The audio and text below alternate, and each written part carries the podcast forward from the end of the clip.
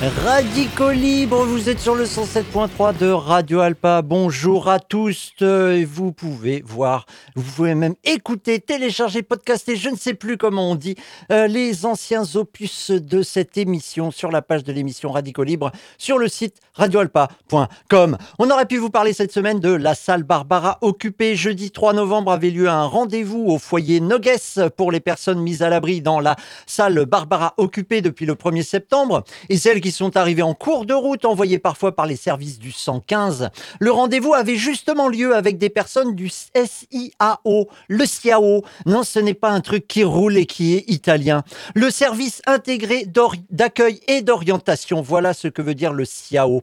Il est appelé plus communément justement le 115. Eh bien, la rencontre avait été initiée par la municipalité seulement depuis ce jour. Depuis le jeudi 3 novembre, le 115 continue de faire savoir qu'il n'a pas d'hébergement pour les personnes mises à l'abri à la salle Barbara, toujours occupée. D'où l'organisation d'un rassemblement place de la République samedi, samedi euh, ben, 5 novembre. C'est donc aujourd'hui pour les auditeurs du direct à 14h en soutien aux possibles expulsés de la salle Barbara, puisque la justice a décidé vendredi 28 octobre que les mises à l'abri avaient jusqu'au 11 novembre pour évacuer les lieux. La décision a été prise à la suite d'une saisine de la municipalité qui maintenant cherche des solutions. Des solutions. Eh bien, si vous voulez les pousser un petit peu à la roue, 14h, samedi euh, 5 novembre, place de la République.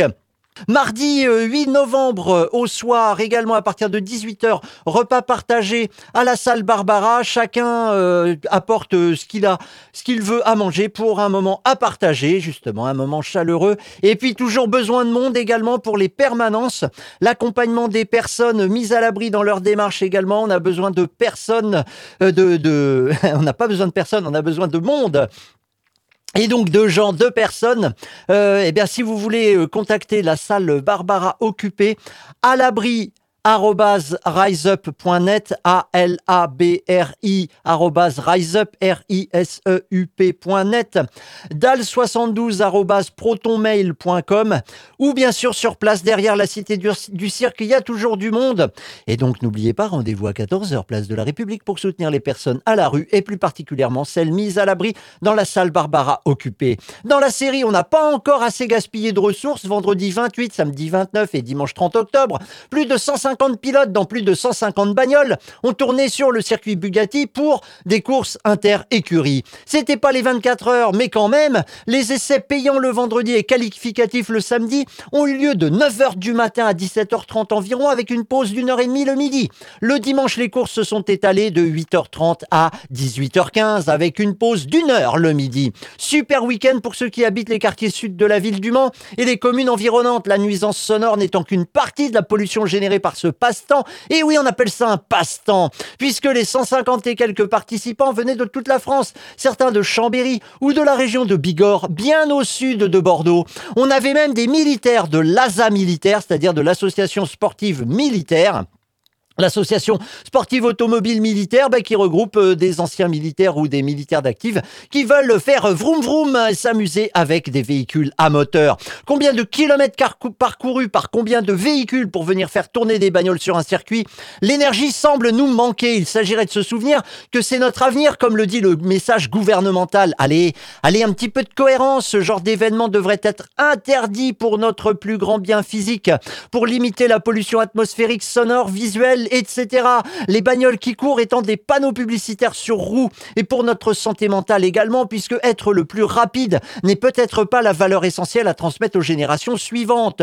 Justement, un collectif de personnes responsables dans le sens où ces personnes sont conscientes des conséquences de leurs actes veulent stopper les 24 heures. Ils se réunissent mercredi 9 novembre 2022 à 19h30 à la maison des citoyens citoyennes, place des comptes du Maine, l'assemblée donc du collectif Stop 24 heures. Stop pour suppression de toutes les oppressions polluantes et elles sont nombreuses et variées.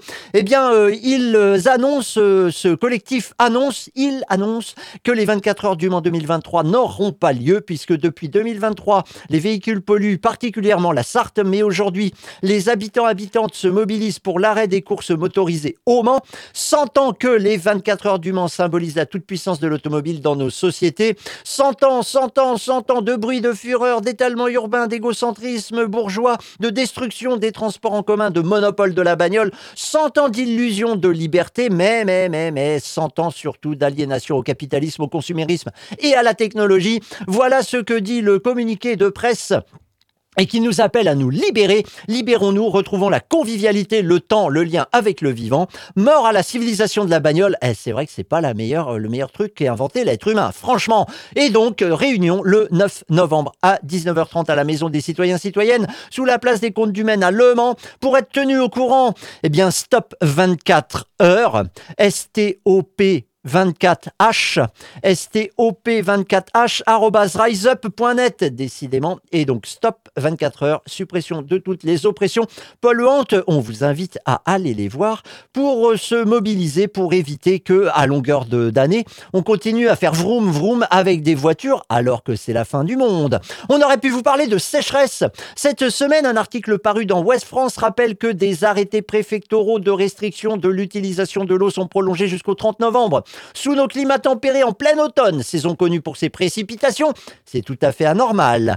Tout comme les températures d'octobre qui ont fait exploser la notion de normale saisonnière si chère à Météo France. Ce qui arrive dans les pays de la Loire se reproduit dans toute la France où plus de 40 départements sont totalement ou partiellement soumis à des euh, arrêtés de restriction de l'utilisation de l'eau. Pourquoi? Parce que ces régions sont en crise. En crise, c'est en rouge sur la carte, c'est-à-dire qu'on n'a pas le droit d'arroser quoi que ce soit. Bon, sauf bien sûr les greens pour les bourgeois qui jouent au golf, mais à part ça, non, Interdit, interdit. Donc c'est dans ce contexte que les autorités, nos soi-disant représentants, encouragent par des subventions, donc avec le pognon de la communauté, à créer des réserves d'eau pour arroser des cultures qui n'ont rien à faire, par exemple, dans le marais Poitevin pour le maïs, dans Silage. Deux modèles agricoles s'affrontent alors, celui de la création de nourriture pour les animaux et la population, et le modèle de la création de richesse, l'agro-business. Le but, c'est pas de créer de la nourriture, le but, c'est créer une richesse qu'on va pouvoir vendre. Le but, c'est pas d'élever des animaux, le but, c'est d'avoir assez de kilos pour faire du minerai. Hein, la viande est appelée comme ça dans l'agro-business. Les aliments étant considérés par les gens de l'agro-business comme des marchandises comme les autres, donc soumises à la spéculation sur les marchés. Et pour produire, eh bien, les agriculteurs piégés dans le rouleau compresseur de l'agro-business sont prêts à tout, notamment à utiliser des pesticides et autres intrants dont on sait qu'ils tuent les êtres vivants considérés comme nuisibles, mais aussi qu'ils stérilisent la terre servant de base aux végétaux eh ben, ils sont tellement prêts à tout qu'ils font aussi des méga bassines. L'opposition de ces deux modèles s'est cristallisée donc la semaine dernière autour de la méga bassine de Sainte-Soline dans les Deux-Sèvres. Une bassine ou réservoir de substitution dans le langage technocratique, oui, ça fait plus joli, n'est rien moins qu'un trou alimenté par des pompes reliées à des kilomètres de canalisation qui permettent d'aller pomper dans les nappes phréatiques, dans les rivières, dans les ruisseaux et dans tout ce qui coule, les cours d'eau, et d'aller foutre ça dans la fameuse réserve. Une réserve dont je rappelle quand même qu'une partie s'évapore. Allez savoir ce qui peut agiter ces gens-là, à part forcément faire le max de pognon. Eh bien donc ces bassines, ces bassines, elles sont reliées euh, à des pompes pour les remplir, ce que n'assument pas nos soi-disant représentants comme Julien de Normandie, qui a été ministre de l'Agriculture jusqu'au début de l'année 2022. Attention, éloignez les enfants, un mensonge va être dit en direct. Il ne s'agit pas aujourd'hui d'aller dans une rivière pomper de l'eau euh, comme ça sans se poser aucune question. Ça n'est pas vrai. D'ailleurs, les autorisations ne seraient pas données. Il s'agit par exemple, je vous soumets sous forme de question, il s'agit de se dire, en plein hiver, quand vous avez une nappe phréatique qui est pleine, quand vous avez un sol qui est gorgé d'eau, donc quand vous êtes dans un cas, euh, somme toute, assez récurrent aujourd'hui, on l'a vu encore euh, dans notre pays l'hiver dernier, où vous avez eu des pluies diluviennes à de multiples reprises. Cette eau-là, cette eau en plus, de manière assurée, elle ne revient pas dans la nappe phréatique, de manière assurée. Et donc, ne peut-on pas, dans notre pays, avoir des consensus en se disant, bah, par exemple, dans ce cas de figure, les pluies diluviennes en plein hiver avec un seul gorgé d'eau, ces pluies-là, on peut les récupérer, les mettre dans une bassine pour en fait assurer notre production alimentaire et donc notre alimentation. Il parle de pluies diluviennes devant permettre de remplir les réservoirs lors du congrès de la FNSEA, la Fédération syndicale des exploitants agricoles de l'agrobusiness. Ça se passait en septembre 2021. 21. Ment-il en conscience ou par totale incompétence? En tout cas, dès le début de la mise en œuvre de ces bassines, c'est bien le pompage qui est la règle et pas l'eau de pluie. Alors pourquoi il continue à baratiner comme ça? La semaine dernière, on a encore entendu ce genre de billevesée euh, dans les radios d'État, en l'occurrence sur France Info, où certains intervenants continuaient à dire que c'était grâce à l'eau de pluie qu'étaient alimentées euh, les méga-bassines. Les 29 et 30 octobre à Sainte-Soline, on a pu voir donc des centaines de gendarmes et policiers payés par nous pour défendre le modèle de l'agriculture de spéculation. Ah, mais merde, mais moi j'ai pas donné mon argent pour ça. Qui veut produire toujours plus hein, cette agriculture de spéculation pour vendre. Et de l'autre côté, des milliers de gens, seuls ou en assaut ou en collectif, payés par personne, prônant une autre façon de faire de l'agriculture, en l'occurrence une agriculture qui soit plus respectueuse de l'ensemble des êtres vivants. Eh, il y avait même Yannick Jadot alors qu'il aime le système économique en place, il aime les entreprises et l'économie de marché. Donc c'est pour vous dire que là, franchement, il y a des gens euh, qui commencent à en avoir marre. De l'autre côté, donc, les opposants aux méga-bassines et à leur monde ont annoncé une nouvelle mobilisation si le gouvernement euh, ne fait pas connaître un moratoire sur les méga-bassines au cours du mois de novembre. Eh ben, c'est mal parti, puisque le préfet de la Vienne annonce jeudi 3 novembre l'autorisation pour une trentaine de nouvelles bassines dans le département de la Vienne, validant encore et encore un système économique basé sur l'accaparement des ressources par quelques-uns pour produire le plus possible sans jamais tenir compte des équilibres écologiques. Jusqu'où s'arrêteront-ils? Eh ben, je rappelle que pendant la fin du monde, il y a quand même du business à faire. Pour plus d'informations sur les méga-bassines, sur les mobilisations et sur euh, bah oui, tous les mensonges qui peuvent être balancés à propos de euh, cette utilisation, tiens, on a la même chose un peu sur les éoliennes, euh, on a la même chose un peu sur la 5G. Oh là là, bah ça y est, je suis complétiste. Oh, comme quoi c'est facile. Hein. Donc pour plus d'informations sur les méga-bassines, eh ben, bassine au pluriel non merci.fr, bassine au pluriel non merci.fr. Euh, c'est tout attaché, bien sûr. Hein. Et les soulèvements de la Terre, bah là aussi, c'est au pluriel, mais c'est tout attaché. Les soulèvements de la Terre.org, bassine non merci.fr, les soulèvements de la Terre.org. Vous devriez pouvoir savoir ce qui se passe. Puisque la population ne veut pas consentir à sa propre perte et revendique même des principes démocratiques, oui, les gens réclament de la concertation. Ah, n'importe quoi. Eh bien, il faut armer toujours plus la police. Et pour cela, le ministère de l'Intérieur pond régulièrement des lois de programmation pour préparer, préparer l'avenir de la répression. Le dernier projet en date est passé devant le Sénat fin octobre et doit se retrouver bientôt devant l'Assemblée nationale. Les délires futuristes de policiers augmentés par euh, des casques de réalité virtuelle et autres sont au programme. L'Observatoire des libertés et du numérique, l'OLN, a produit un texte circonstancié pour dénoncer le projet. Vous pouvez lire ça sur laquadrature.net laquadrature.net. Vous cherchez LOPMI, LOPMI, L-O-P-M-I pour la loi d'orientation et de programmation du ministère de l'Intérieur. À lire pour savoir ce qu'ont dans la tête ces gens qui se font passer pour nos représentants. Il n'empêche que la résistance s'organise. On l'a vu à Sainte-Soline, on le voit également à la ZAD de la Clusa. La Clusa, eh bien, euh, on est dans le sud-est de la France, dans les Alpes. Et là, eh bien, il y a aussi une méga bassine qui devait être construite. Pourquoi? Tout simplement pour alimenter euh, la station de ski euh, de la Clusa en neige artificielle. Oui, on en est là. Eh bien, euh, l'AZAD finalement a fait suspendre les travaux. Le tribunal administratif de Grenoble a indiqué euh, l'intérêt public qui découle de la réalisation d'une retenue collinaire. Ah oui, là c'est pas une euh, un réserve une réserve de substitution, ça s'appelle une retenue collinaire. C'est joli, hein C'est en fait une colline euh, sur laquelle on met un mur et puis bah, ce mur il retient l'eau.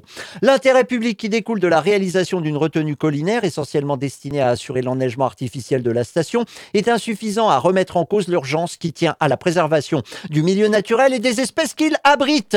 Voilà pourquoi les travaux de défrichage du bois qui devaient permettre ah oui, parce qu'ils coupent des arbres pour faire ça. Mais oui, ils détruisent une partie de la forêt, ils font un gros trou, ils mettent un mur, ils collent de la flotte, enfin ils, pompent de la flotte qui ne va pas donc dévaler euh, jusqu'à la vallée et donc ne va pas alimenter le cours d'eau et non plus les nappes phréatiques et ne pas servir non plus aux animaux qui y habitent. Eh ouais, ils en sont là, prêts à tout détruire pour avoir de la neige artificielle. Du coup, les travaux de défrichement Dubois ont été suspendus le mardi 25 octobre et le tribunal administratif de Grenoble a donc rendu cet euh, arrêt euh, dont on vous a lu un petit morceau.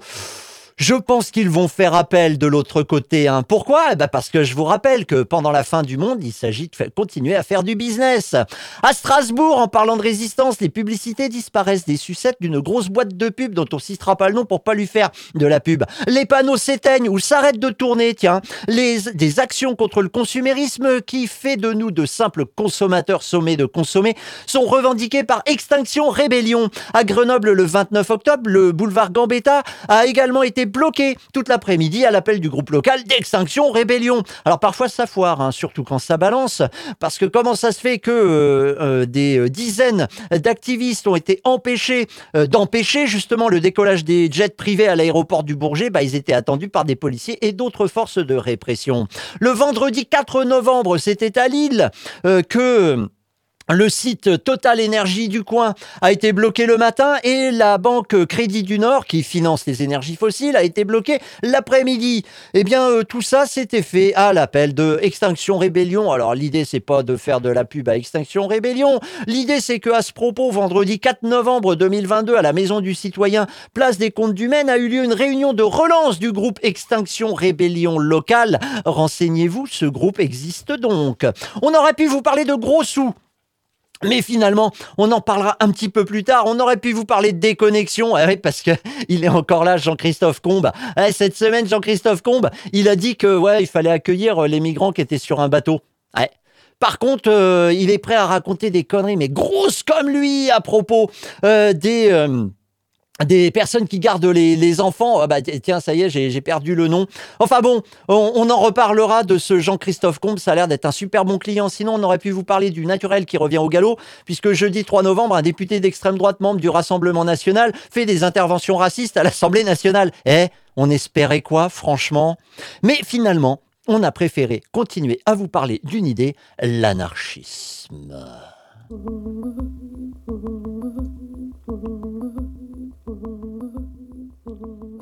La semaine dernière, on a vu la définition d'anarchisme dans le petit Larousse, alors il n'y a pas de raison, voilà le petit Robert. Anarchisme, non masculin, conception politique qui tente à supprimer l'État, à éliminer de la société tout pouvoir disposant d'un droit de contrainte. Ben ouais, c'est pour que les gens puissent décider eux-mêmes. C'est ça l'idée. Ah, sinon, il est noté refus de toute autorité, de toute règle. Eh ouais, on a encore du boulot hein, pour faire comprendre déjà que le terme d'anarchisme ne se confond pas avec ce qu'on appelle l'anomie, l'absence de règles. Ben non, pas du tout. Et comme dirait l'autre, l'anarchisme, c'est plutôt l'ordre, moins le pouvoir. C'est-à-dire un ordre décidé par les gens eux-mêmes. L'anarchie étant l'absence de pouvoir, ce pouvoir qui est maudit, comme l'affirme Louise Michel, eh bien, la dernière fois, nous avions vu que euh, cette anarchisme, synonyme d'anarchie, au-delà de cette, euh, ce côté négatif, l'absence de pouvoir avait également des valeurs. En l'occurrence, l'absence de hiérarchie, donc de pouvoir, la recherche de la liberté et de l'équité. Seulement, ces valeurs ne sont pas partagées par tous. En 1913, un certain Pierre Kropotkin fait paraître une brochure dans la collection des brochures des temps nouveaux, le journal anarchiste de Jean Grave, oui, c'est son nom. Le texte s'intitule Le principe anarchiste. Il rappelle la négation des débuts, oui, l'anti. L'anarchisme, c'est l'anti-État, l'anti-pouvoir, mais il rappelle aussi que l'anarchisme est une philosophie qui s'incarne dans des principes de vie et de pensée. Après ce résumé de la première partie, ça continue comme ça. Ce côté positif restructurateur de l'anarchie, n'a cessé de se développer. Et aujourd'hui, l'anarchie a à porter sur ses épaules un fardeau autrement plus grand que celui qui se présentait à ses débuts. Ce n'est plus une simple lutte contre des camarades d'atelier, euh, oui, contre des camarades d'atelier qui se sont arrogés une autorité quelconque dans un groupe d'ouvriers. Ce n'est plus une simple lutte contre les chefs que l'on s'était donné autrefois, ni même une simple lutte contre un patron, un gendarme ou un juge. Tout, c'est tout cela, sans doute, car sans la lutte de tous les jours, à quoi bon s'appeler révolutionnaire? L'idée et l'action sont inséparables. Si l'idée a eu prise sur l'individu et sans action, l'idée même s'étiole. Mais c'est encore bien plus que cela l'anarchisme. C'est la lutte entre deux grands principes qui, de tout temps, se sont trouvés aux prises dans la société. Le principe de liberté et celui de coercition. Deux principes qui, en ce sens même, vont de nouveau engager une lutte suprême pour arriver nécessairement à un nouveau triomphe du principe principe libertaire. Regardez autour de vous. Qu'en est-il resté de tous les partis qui se sont annoncés autrefois comme partis éminemment révolutionnaires? Deux partis seulement sont en présence, le parti de la coercition et le parti de la liberté. Les anarchistes et contre eux tous les autres partis, quelle qu'en soit l'étiquette c'est que contre tous ces partis, les anarchistes sont seuls à défendre en son entier le principe de la liberté. Tous les autres se targuent de rendre l'humanité heureuse en changeant ou en adoucissant la forme du fouet. S'ils crient « abat la corde de chanvre du gibet », c'est pour la remplacer par le cordon de soie appliqué sur le dos. Sans fouet, sans coercition, d'une sorte ou d'une autre, sans le fouet du salaire et de la faim, sans celui du juge et du gendarme, sans celui de la punition sous une forme ou sur une autre, ils ne peuvent concevoir la société. Seuls, nous, les anarchistes, osons affirmer que punition, gendarmes, juges, fin et salaire n'ont jamais été et ne seront jamais un élément de progrès. Et que, sous un régime qui reconnaît les instruments de coercition si progrès il y a, le progrès est acquis contre ces instruments et non pas par eux.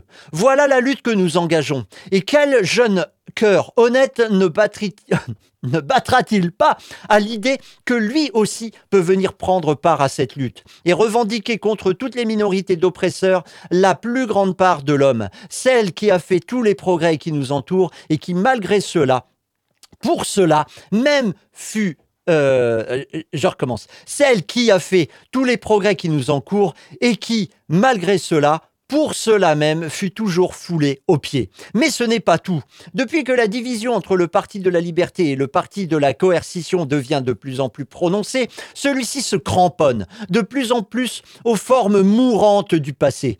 Il sait qu'il a devant lui un principe puissant capable de donner une force irrésistible à la révolution. Si un jour il est bien compris par les Mars, par les Marx, non. Il sait qu'il a devant lui un principe puissant capable de donner une force irrésistible à la révolution si un jour il est bien compris par les masses. Et il travaille euh, ce, parti de la coercition, à s'emparer de chacun des courants qui forment ensemble le grand courant révolutionnaire. Il met la main sur la pensée communaliste qui s'annonce en France et en Angleterre. Il cherche à s'emparer de la révolte ouvrière contre le patronat qui se produit dans le monde entier. Et au lieu de trouver dans les socialistes moins avancés que nous des auxiliaires, nous trouvons en eux, dans ces deux directions, un adversaire adroit, s'appuyant sur toute la force des préjugés acquis, qui fait dévier le socialisme dans des voies de traverse et qui finira par effacer jusqu'au sens socialiste du mouvement ouvrier. Si les travailleurs ne s'en aperçoivent à temps et n'abandonnent pas leur chef d'opinion actuel, l'anarchie se voit ainsi forcée de travailler sans relâche et sans perte de temps dans toutes les directions. Il doit faire ressortir la partie grande philosophique du principe de l'anarchie. Il doit l'appliquer à la science car par cela, il aidera à remodeler les idées. Il entamera les mensonges de l'histoire, de l'économie sociale, de la philosophie et il aidera à ceux qui le font déjà, souvent inconsciemment par amour de la vérité scientifique, à imposer le cachet anarchiste à la pensée du siècle. Il a à soutenir la lutte et l'agitation de tous les jours contre oppression et préjugés, à maintenir l'esprit de révolte partout où l'homme se sent opprimé et possède le courage de se révolter. Il a à déjouer les savantes machinations de tous les partis jadis alliés, mais aujourd'hui hostiles, qui travaille à faire dévier dans les voies autoritaires les mouvements nés comme révolte contre l'oppression du capital et de l'État. Et enfin, dans toutes ces les et enfin, dans toutes ces directions, il a à trouver, à deviner par la pratique même de la vie les formes nouvelles que les groupements, soit de métiers, soit territoriaux et locaux, pourront prendre dans une société libre, affranchie de l'autorité des gouvernements et des affameurs. La grandeur de la tâche à accomplir n'est-elle pas la meilleure inspiration pour l'homme qui se sent la force de lutter? N'est-elle pas aussi le meilleur moyen pour apprécier chaque fait séparé qui se produit dans le courant de la grande lutte que nous avons à soutenir? Voilà comment se termine cette brochure euh, de Pierre Kropotkin euh, à propos justement du principe anarchiste, donc qui devrait irriguer l'ensemble de la société et qui avait des alliés mais qui n'en a plus, puisque si c'est pour remplacer à la manière de la CFDT un boulet par un boulet plus petit, à quoi sert finalement euh, de lutter contre une partie du salariat. Non, c'est le salariat en tant que tel dont il faut se débarrasser. Une partie du patronat, puisqu'il existerait des patrons de gauche. Mais non, c'est l'ensemble de l'idée de patronat dont il faut se débarrasser, et l'ensemble d'idées de hiérarchie également. Seulement la défense de l'anarchisme et la lutte pour l'atteindre n'est pas sans danger. Les militants anarchistes, par leur attitude, leur pensée, finirent souvent en prison, ou pire, pour avoir voulu affirmer une autre liberté que celle des libéraux. Par exemple, 30 ans avant le texte lu, retrouvons Pierre Kropotkin en 1883. Il est à Lyon et il est accusé. Accusé de quoi? Eh bien d'avoir euh, participer à une association qui de fait ne devrait plus exister, d'être affilié, je cite l'acte d'accusation, ou fait acte d'affiliation à une société internationale ayant pour but de provoquer à la suspension du travail, à l'abolition du droit de propriété, de la famille, de la patrie, de la religion, et d'avoir ainsi commis un attentat contre la paix publique. En fait, il est reproché à Pierre Kropotkin, mais aussi aux 66 qui font partie de ce fameux procès, d'être adhérent de l'AIT, l'association internationale des travailleurs, la première internationale, qui avait été reconstituée à Londres en 1881. Et il leur est reproché également d'avoir agité la population locale autour de Lyon, Saint-Étienne, Mont-Solémine, etc., qui n'avaient pas besoin de ça pour faire grève. Le 19 janvier donc, 1883, les prévenus liront une déclaration pour expliquer ce qu'est l'anarchie et réaffirmer les euh, différentes valeurs de cette anarchie. Eh ben, nous verrons ça la prochaine fois. Vous avez vu le teaser? Lundi 7 novembre 2022 à 18h à la Maison des citoyens citoyennes Place des Comptes du Maine a lieu l'assemblée du collectif du lien pas des bracelets avec atelier banderole et préparation de la manifestation qui aura lieu le samedi 19 novembre à 14h30 place Aristide Briand. Oui, le collectif euh, du lien pas des bracelets s'est créé contre le projet d'expérimentation de bracelets électroniques sur les collégiens et collégiennes de la Sarthe. Le projet est suspendu mais pas abandonné. C'est pourquoi le collectif organise cette manifestation du 19 novembre. On en reparlera. En attendant, allez les voir lundi 7 novembre à 18h à la Maison des citoyens citoyennes. Pourquoi? Eh ben, tout simplement parce qu'il est intéressant de savoir euh, ce que revendiquent ces euh, ce collectif. En l'occurrence, pourquoi ils se sont euh, levés contre cette obligation à un moment de porter un joli bracelet électronique qui aurait servi plus de gadget qu'autre chose, mais qui nous était vendu comme un moyen de savoir comment les élèves de 6e à la 3e bougeaient dans le département. Et donc ça se passe le lundi 7 novembre 2022 à 18h à la Maison des citoyens citoyennes, place des comptes du Maine. Et puis, toujours, eh ben, tiens, des travaux en commun à l'allumette, futur centre social autogéré qui est situé 7 rue de la Marne, quartier de Pontlieu. Aïe, le micro. À Le Mans, L'allumette en question, eh bien, toujours besoin de vous. Euh, en octobre, là, il y a eu des ateliers cloisons. Eh bien, c'est pas terminé. Maintenant, il y a atelier euh, autre chose, atelier parquet, atelier peinture. Oh là là, atelier en veux-tu, en voilà. Si vous voulez euh, vous tenir au courant, eh bien, c'est l'allumette le feu. L'allumette le feu libremail.net et au téléphone le samedi au 07 57 18 96 07 57 18 96 et les, les personnes sont euh, euh, comment dire ça le 7 euh, au 7 rue de la Marne. Il y a également du monde le mercredi à partir de 17h le mardi à partir de 18h et le samedi un peu toute la journée. Et eh ben voilà n'hésitez pas à vous y rendre. Allez contacter et à venir avec vos envies de chantier et puis vos compétences. Tiens, une, manifestation qui a lieu euh, le 11 novembre 2022 au square Louise Michel dans le 18e arrondissement à Paris. Pourquoi? Eh bien pour ceux qui sont morts ou qui se sont blessés sur un chantier, dans une usine, en tout cas au travail parce que il y en a à peu près, il y en a plus d'un par jour. Et pourtant, si vous écoutez la radio, la télé, c'est jamais indiqué. À aucun moment, ce genre de choses euh, ne sont pris en compte dans les informations. Non, alors euh, Kylian Mbappé s'est foulé le petit orteil. Alors là, vous allez en avoir des kilos et des kilos. Mais pour les gens qui meurent carrément euh, de ce crime contre l'humanité qui est le travail salarié, eh bien, à aucun moment nous n'avons l'information sur dans les, les médias euh, qui normalement sont censés nous informer. Alors il est temps que ceux qui sont accidentés euh, quittent les pages des faits divers des journaux locaux, mais deviennent peut-être euh, une, une, cause nationale, comme on dit parfois, et contre laquelle on devrait tous lutter. Eh bien, pour ce faire, manifestation le 11 novembre 2022 au square Louise Michel dans le 18e à Paris à 11h, bien sûr, c'est normal. Eh bien, c'est organisé par euh, le syndicat unifié du bâtiment et des travaux publics de la CNT. Mais si vous voulez vous tenir au courant, il y a aussi un fil Twitter qui s'appelle Du Accident, D-U et puis accident. Du Accident, oui, où là, on voit que finalement, il y a vraiment des centaines et des centaines de personnes qui meurent chaque année du simple fait de travailler. Bon, eh ben nous, on se dit tout simplement, allez, au revoir. Mm-hmm.